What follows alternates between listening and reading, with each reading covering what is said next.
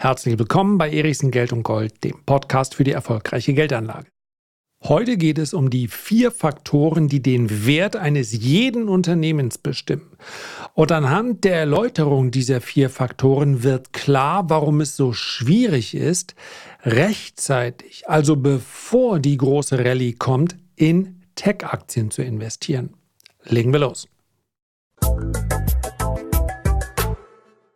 So, die ganze Welt macht Sommerpause, zumindest mal eine Podcast-Pause. Habe ich bisher nicht gemacht, aber ich gebe ganz ehrlich zu, oh, so ein bisschen müde bin ich auch. Also ich kann mir vorstellen, dass es in den nächsten Wochen mal soweit ist, dass ich vielleicht mal ein oder zwei Wochen aussetze. Aber damit ich bis dahin durchhalte, mache ich es mir ja momentan hin und wieder bei der einen oder anderen Folge schon ein bisschen leichter und lese euch mehr oder weniger vor, beziehungsweise berichte unmittelbar aus einem Newsletter. Das ist natürlich in der Vorbereitung für mich etwas simpler, als wenn ich mir äh, wie bei Harry Potter so die Gedankenstränge selber aus dem Kopf rausziehe.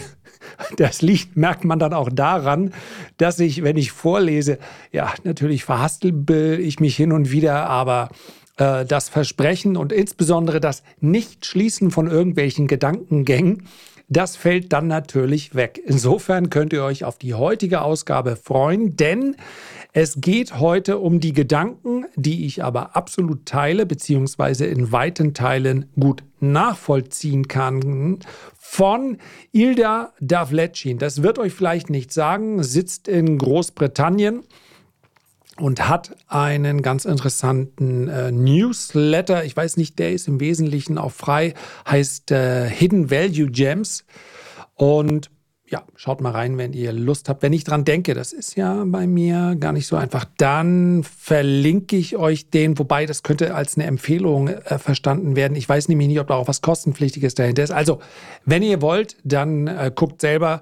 Das sind jetzt auch keine Gedanken zu ein oder zwei Aktien, wo man sagt, okay, ich plaudere hier Empfehlungen aus, sondern es sind allgemeine Gedanken eines Value-Anlegers, also die äh, sein Equity Research, sein Aktien Research basiert wesentlich, würde ich sagen, auf, den, auf dem Fundament eines Peter Lynch oder auch anderen. Ich habe hier gerade ja auch einen, den, den Altmeister schlechthin, also den Benjamin Graham hier vorgestellt.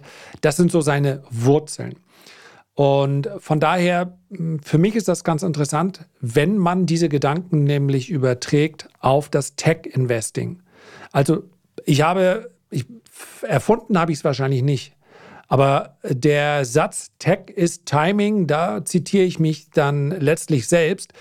Denn wenn wir uns das anschauen, wir haben mittlerweile natürlich, egal ob wir jetzt über die Magnificent Seven sprechen oder die Fangaktien vor einigen Jahren, ja, egal was man oben drüber schreibt, wir haben jetzt diese Megakonzerne, und zwar global betrachtet ja durchaus, schon seit einer ganzen Dekade beziehungsweise etwas länger. Von daher rechnet heute natürlich niemand mehr damit, dass die irgendwann mal äh, ein, ein Auslaufen des Zyklus erleben werden und dass vielleicht eine Amazon oder eine Meta oder vielleicht auch eine Apple in 10 oder 15 Jahren keine große Rolle mehr spielt. So wie es bei vielen anderen Technologieaktien der Fall war.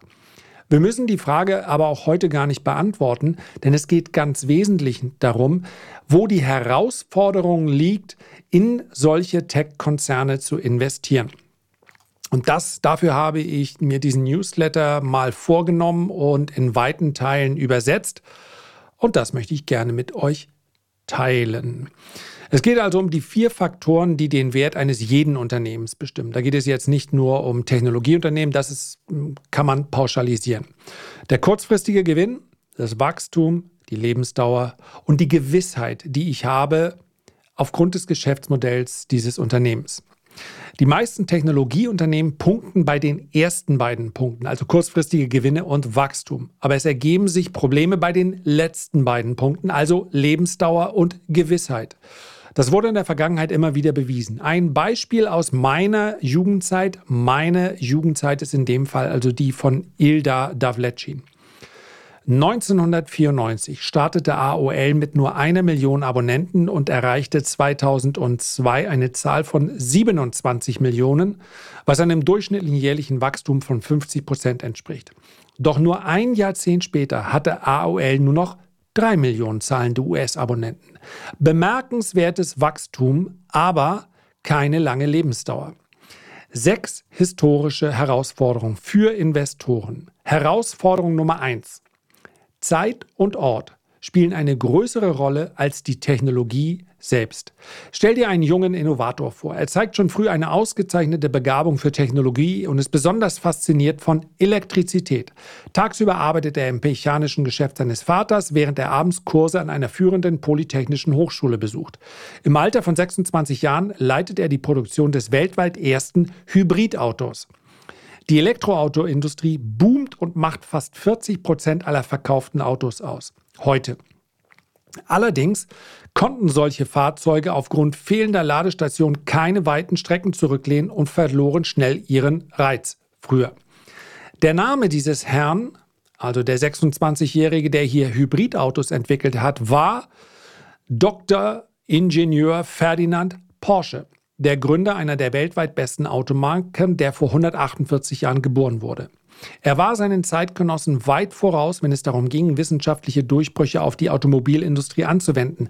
Aber sein Hybridmodell konnte sich aufgrund der fehlenden Infrastruktur nicht durchsetzen. Er war zu früh dran. Vergleiche seine Geschichte mit der von Steve Jobs, der alle neuesten Technologien an einem Ort in einem eleganten Design zusammengeführt hat und sein Produkt iPhone genannt hat. Das wäre nicht möglich gewesen, wenn die Telekommunikationsunternehmen unseres Planeten nicht mit Türmen abgedeckt hätten. Also diese Sendetürme sind gemeint. Touchscreen-Technologie nicht existierte und es viele andere Erfindungen wie Mobilkameras, Software, Mikroprozessoren und Batterien nicht gegeben hätte. Selbst wenn du in die vielversprechendste Technologie investierst, wirst du immer noch Geld äh, verlieren, es sei denn, sie trifft zum richtigen Zeitpunkt auf den Markt.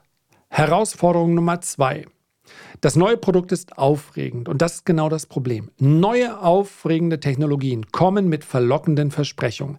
Daher ist es kein Problem, Kapital für Unternehmen zu beschaffen, die etwas mit etwas Neuem in Verbindung stehen. Internet in den 1990er Jahren, KI im Jahr 2020 Fragezeichen.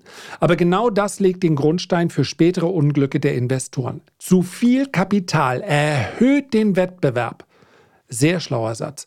Und ruiniert die Wirtschaftlichkeit des Sektors. Er verkürzt auch die Produktlebenszyklen. Kannst du glauben, dass es vor etwa 100 Jahren 100 unabhängige Automobilhersteller in den USA gab? Gab es. Andere, in Anführungszeichen, innovative Branchen haben es auch nicht viel besser gemacht. Hier ist Peter Lynchs Bericht. Also Peter Lynch ist ein legendärer Value-Investor früherer Zeiten. Es gab nie eine heißere Aktie als Xerox in den 1960er Jahren. Kopieren war eine fabelhafte Branche und Xerox hatte die Kontrolle über den gesamten Prozess. Xeroxen wurde ein Verb, was eine positive Entwicklung hätte sein sollen. Viele Analysten dachten so. Sie nahmen an, dass Xerox bis ins Unendliche wachsen würde, als die Aktie 1972 für 170 US-Dollar gehandelt wurde. Aber dann stiegen die Japaner ein. IBM stieg ein und auch Eastman Kodak stieg ein. Bald gab es 20 Unternehmen, die schöne, trockene Kopien herstellten, im Gegensatz zu den Originalen, die nass waren. The product genius that brought them to, the, to that monopolistic position gets rotted out by people running these companies who have no conception of a good product versus a bad product. Der Aktienkurs von Xerox fiel um 84 Prozent. Einige Konkurrenten schnitten nicht viel besser ab und er fährt fort. Erinnerst du dich, was mit Festplattenlaufwerken passiert ist? Die Experten sagten voraus, dass diese aufregende Branche mit 52 Prozent jährlich wachsen würde. Und sie hatten recht, das taten sie. Aber mit 30 oder 35 konkurrierenden Unternehmen, die um die Gunst kämpfen, gab es keine Gewinne. Das ist übrigens ein sehr, sehr interessanter Punkt, den wir auch in vielen anderen Branchen sehen. Ein Beispiel ist zum Beispiel äh, ist die, die, die Cannabisbranche. Ja, wir haben hier über Jahre hinweg Wachstum in der Branche gesehen, global betrachtet, weil es mehr und mehr Zulassungen gab. Aber die Anzahl der Anbieter ist so schnell gewachsen, dass die Margen sehr deutlich gesunken sind. Und letztlich befindet sich diese Branche immer noch am Boden, obwohl Cannabis äh, durchaus ein großes Thema ist. Ja? Ist nur ein Beispiel von vielen.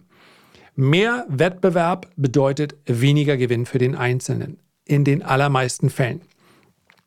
Aus One Up on Wall Street. Das Buch Capital Returns stellt den großartigen Punkt auf, dass der Kapitalfluss der wichtigste Faktor für zukünftige Renditen in dieser Branche ist, im Gegensatz zur Endnachfrage, also die Tech-Branche ist gemeint. Herausforderung Nummer drei. Die richtige Technologie, aber ist es das richtige Unternehmen? Es reicht nicht aus, den Vorreiter in einer Branche zu identifizieren. Die Geschichte ist voller Beispiele, bei denen ein Debütprodukt von einem späteren Rivalen in den Schatten gestellt wurde. Ich erinnere mich noch an die Zeit, als MySpace das wichtigste soziale Netzwerk war, lange bevor Facebook aufkam. Ich habe auch viele Jahre vor Google Yahoo zur Internetsuche verwendet. Alistair Nairn, der CEO von Edinburgh Partners und Vorsitzender der Templeton Global Equity Group, machte folgende nachdenkliche Bemerkung zur Investition in die Automobilrevolution. Wenn es Ihnen zufällig gelungen wäre, das Genie von Henry Ford frühzeitig zu erkennen, also dem äh, Gründer von Ford, wäre es wichtig gewesen zu warten, bis er zweimal bankrott war bevor sie in sein drittes Unternehmen, die Ford Motor Company, investiert hatten. Oder im Fall von General Motors hätten sie zweimal den erwerbsgierigen Exzessen von Durand oder Durant ausweichen müssen. Auf die gleiche Weise hätte der Investor wissen müssen, dass die beiden bestehenden Technologien Elektrizität und Dampf ihren Fortschritt nicht aufrechterhalten und vom Verbrennungsmotor überholt werden würden. Ja, das meint er. Technologie ist heute natürlich, da denken wir nicht mehr an Automobilunternehmen. Aber damals war es eine junge Technologie. Und das ist Ford heute ist ja kein Wachstumsunternehmen mehr, in das die allermeisten investieren wollen. Wenn wir halt davon sprechen, wie komme ich denn in so ein Wachstumsunternehmen rein, was dann 1000, 5000, 10.000 Prozent macht, dann, und darum geht es hier, ist die Herausforderung extrem groß. Man muss schon beinahe visionäre Fähigkeiten haben und unglaublich viel Glück. Aus dem Buch Engines That Move Markets, Technology Investing from Railroads to the Internet and Beyond. Außerdem werden echte Innovatoren oft von nicht finanziellen Interessen angetrieben. Hört euch an, was der weltweit prominenteste Innovator Thomas Edison einmal gesagt hat. Mein Hauptziel im Leben ist es, genug Geld zu verdienen, um immer mehr Erfindungen zu machen. Trotzdem schnitt er finanziell besser ab als Nikola Tesla, der praktisch jeden Cent, den er hatte, in neue Experimente steckte und immer mehr Finanzierung benötigte. Am Ende starb er mittellos. Die Messung des Innovationsprozesses mit traditioneller Buchhaltung ist unmöglich. Für Buchhalter ist ein gescheitertes Experiment ein Kostenfaktor, der die Rentabilität verringert. Für Wissenschaftler ist ein gescheitertes Experiment eines, aus dem sie nichts lernen und zu keiner Schlussfolgerung über ihre Hypothese gelangen können. Ja, also, das ist ein himmelweiter Unterschied und das ist etwas, was meines Erachtens immer noch sehr, sehr aktuell ist. Herausforderung 4. Viele Entdeckungen kommen aus unerwarteten Quellen. Es gibt Dutzende Fälle, in denen Technologien auf völlig unerwartete Weise verwendet werden. Als das Radio zum Beispiel ursprünglich entwickelt wurde, diente es in erster Linie der drahtlosen Kommunikation über große Entfernung, hauptsächlich für maritime und militärische Zwecke als Ersatz für Telegraphen, die auf Kabeln beruhten. Mit fortschreitender Technologie und verbesserten Rundfunkmöglichkeiten wurde das Radio jedoch schnell zu einem Medium für Unterhaltung und Nachrichtenverbindung. Andere, in Anführungszeichen, unerwartete Erfindungen sind Röntgenstrahlen, Laser, MRT-Scans, Radar, Kernenergie, Mikrowellenherde und viele weitere. Die Geschichte legt nahe, dass der Faden für ein Technologieunternehmen nicht von direkten Konkurrenten, sondern von einem völlig zufälligen Unternehmen stammen kann. Stell dir vor, du trittst zu einem Schusswechsel in einem dunklen Raum an, ohne zu wissen, wie viele Gegner dir gegenüberstehen. Herausforderung Nummer, klingt so ein bisschen wie die, die Nachfolge von, wie hieß, das, wie hieß das, Squid Game? Ja, glaube ich so. Ne? Und dann gibt es noch diesen Mr. Beast, also ich hoffe nicht mit echten Waffen, aber dunkler Raum, da ich, das Bild fand ich irgendwie heftig. In einem dunklen Raum stehen und nicht wissen, wie viele Kontrahenten noch mit Waffe da drin stehen. Also, Herausforderung Nummer 5. Großartige Technologie, aber unbeständige Kunden. Die meisten Technologien entstehen als billige und bequemere Alternativen zu bestehenden Lösungen, zum Beispiel Autos als Ersatz für Pferdekutschen. Aber sie werden selten zu großen Marken. Ohne die Unterstützung treuer Kunden gelingt es solchen Unternehmen nicht, Preise zu erhöhen und sie kämpfen weiterhin mit geringen Margen. Die meisten der 100 Automobilunternehmen in den USA, die in den 1920er Jahren aktiv waren, gingen pleite.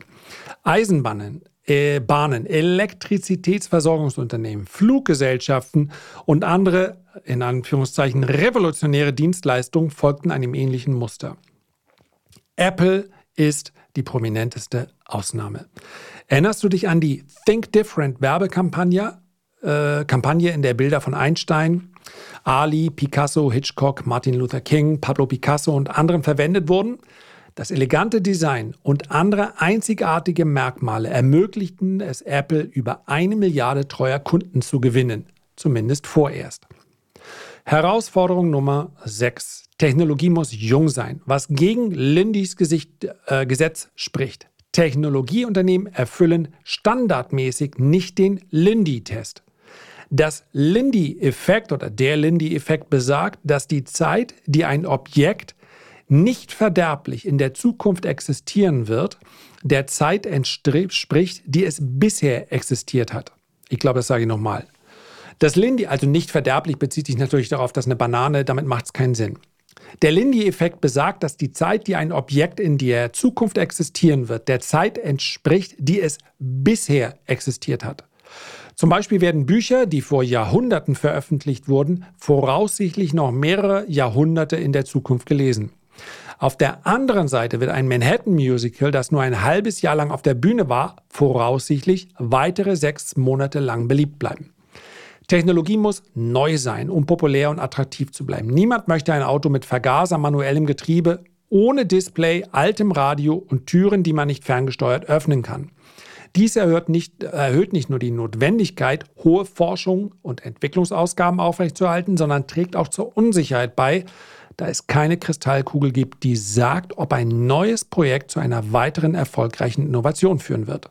Es ist nicht überraschend, dass einer der erfolgreichsten Tech-Gründer, Jeff Bezos, folgendes Geheimnis hat, um in der schnelllebigen Industrie relevant zu bleiben. Man kann über den Hawaii-Hemdträger ja sagen, was man will, aber der hat ein paar schlaue Sachen gesagt. Ich bekomme sehr oft die Frage, so Jeff Bezos, was wird sich in den nächsten zehn Jahren ändern? Und das ist eine sehr interessante Frage, eine sehr häufige Frage. Ich bekomme fast nie die Frage, was wird sich in den nächsten zehn Jahren nicht ändern? Und ich behaupte, dass diese zweite Frage tatsächlich die wichtigere der beiden ist, weil du eine Geschäftsstrategie um die Dinge herauf, herum aufbauen kannst, die über die Zeit stabil sind. We know customers like low prices. We know customers like big selection. And we know that customers like fast delivery. And those things are going to be true 10 years from now. They're going to be true 20 years from now. So we can count on those things and we can put energy into them. In unserem Einzelhandelsgeschäft wissen wir, dass Kunden niedrige Preise wollen. Und ich weiß, dass das auch in zehn Jahren noch so sein wird. Sie wollen schnelle Lieferung. Sie wollen eine große Auswahl. Es ist unmöglich, sich eine Zukunft in zehn Jahren vorzustellen, in der ein Kunde kommt und sagt, Jeff, I love Amazon, ich wünschte nur, die Preise wären etwas höher. Du kannst zu Recht fragen, was ist mit Microsoft oder Apple? Haben ihre Aktionäre nicht die besten Renditen erzielt, indem sie ihre Aktien vom ersten Tag an gehalten haben durch dick und dünn? Ich würde sagen, dass sie wahrscheinlich eine Ausnahme sind. Es ist nie offensichtlich bei einem Börsengang, dass eine bestimmte Technologie zum globalen Standard in ihrer Branche werden wird. Zumindest sind die statistischen Chancen dafür gering. Aber es lohnt sich auf Zeichen zu achten. Wenn es kurz davor steht zu passieren, Größe und Skalierung sind wichtig. Sobald ein Produkt viele Nutzer hat, Prüfe, ob sie hohe Wechselkosten haben, ob das Produkt von Netzwerkeffekten profitiert, ob Kunden keine bessere Alternativen haben oder ob du persönlich ohne ein bestimmtes Produkt nicht leben kannst. Das sind die Gründe, warum ich früher Apple, Google und Amazon besaß. Würde ich jetzt Nvidia kaufen? Anstatt diese Frage zu beantworten, möchte ich Peter Lynch, den legendären Portfolio-Manager bei Fidelity, zitieren. Wenn ich eine einzige Aktie vermeiden könnte, wäre es die heißeste Aktie in der heißesten Branche, diejenigen, die die positive Publicity bekommt, von der jeder Investor in der Fahrgemeinschaft oder im Pendlerzug hört und der sozialen und dem sozialen Druck nachgibt und sie oft kauft. Abschließende Gedanken. Ich möchte nicht den Eindruck erwecken, dass der Technologiesektor nicht investierbar ist. Es ist wichtig, sich bewusst zu sein, was diesen Sektor schwieriger zu investieren macht insbesondere die Lebensdauer und die Gewissheit und historische Muster zu kennen. Technologieunternehmen können fantastische Investitionen sein, wenn der Preis niedrig genug ist oder das Unternehmen eine kritische Größe erreicht. Von Netzwerkeffekten profitiert oder von steigender Markenloyalität profitiert. Mit niedrigen Vertriebskosten und hohen Fixkosten können zusätzliche Verkäufe außergewöhnliche Margen mit sich bringen und das Gesamtgewinnwachstum des Unternehmens antreiben. Um diesen Beitrag abzuschließen, zitiere ich den Dean des Value Investing, Benjamin Graham. Ich verwende besonders gerne Grahams Worte, weil so viele Menschen ihn missverstehen. Er hat nicht empfohlen, billige Aktien zu kaufen, wie viele Anfängerinvestoren glauben. Seine Schreibweise ist viel nuancierter. Jedes Mal, wenn ich The Intelligent Investor lese, entdecke ich viele neue Ideen. Also jetzt Benjamin Graham. Heutzutage hängt der Fortschritt oder Rückschritt des typischen Unternehmens in den kommenden Jahrzehnten wahrscheinlich von seiner Beziehung zu neuen Produkten und neuen Prozessen ab, die der Analyst möglicherweise im Voraus studieren und bewerten kann. Daher gibt es zweifellos einen vielversprechenden Bereich für effektive Arbeit durch den Analysten, basierend auf Exkursionen, Interviews mit Forschern und intensiver technologischer Untersuchung auf eigene Faust. Es gibt Gefahren, die mit Investitionsschlüssen verbunden sind, die hauptsächlich aus solchen Blicken in die Zukunft abgeleitet werden und nicht durch gegenwärtig nachweisbaren Wert gestützt werden. Dennoch gibt es vielleicht gleiche Gefahren, wenn man eng an den Wertgrenzen festhält, die auf tatsächlichen Ergebnissen beruhen. Der Investor kann beides nicht haben. Er kann fantasievoll sein und auf die großen Gewinne spielen, die die Belohnung für eine durch die Ereignisse als solide erwiesene Vision sind, aber dann muss er ein erhebliches Risiko eines großen oder kleinen Fehlers bei der Berechnung eingehen. Oder er kann konservativ sein und nicht mehr als einen geringen Aufpreis für noch nicht nachgewiesene Möglichkeiten zahlen.